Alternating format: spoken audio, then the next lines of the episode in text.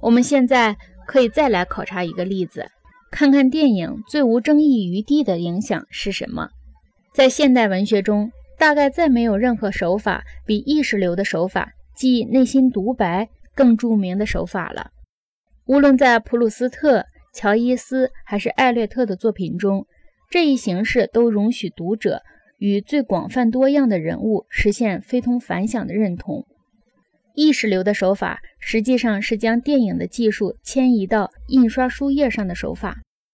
深究起来，电影技术其实发端于印刷，因为正如我们所见，活字印刷的古登堡技术对任何工业或电影流程都完全是必不可少的。如果说微积分试图靠细微的分割来对付运动和变化，那么电影就把运动和变化凝固在一连串的呆照中，成功的表现了运动和变化。在印刷术企图表现运转中的全部思想时，也采用了类似的手法。不过，电影和意识流一样，似乎给人提供了一种深切渴望的解脱。使人们从日益增加的标准化和一致性的机械世界中解放出来。没有人因为卓别林芭蕾舞步态的单调或统一而觉得受到压抑，也没有人因为他的文学《孪生兄弟》里奥波尔德·布鲁姆那单调统一的沉思录而感受到压抑。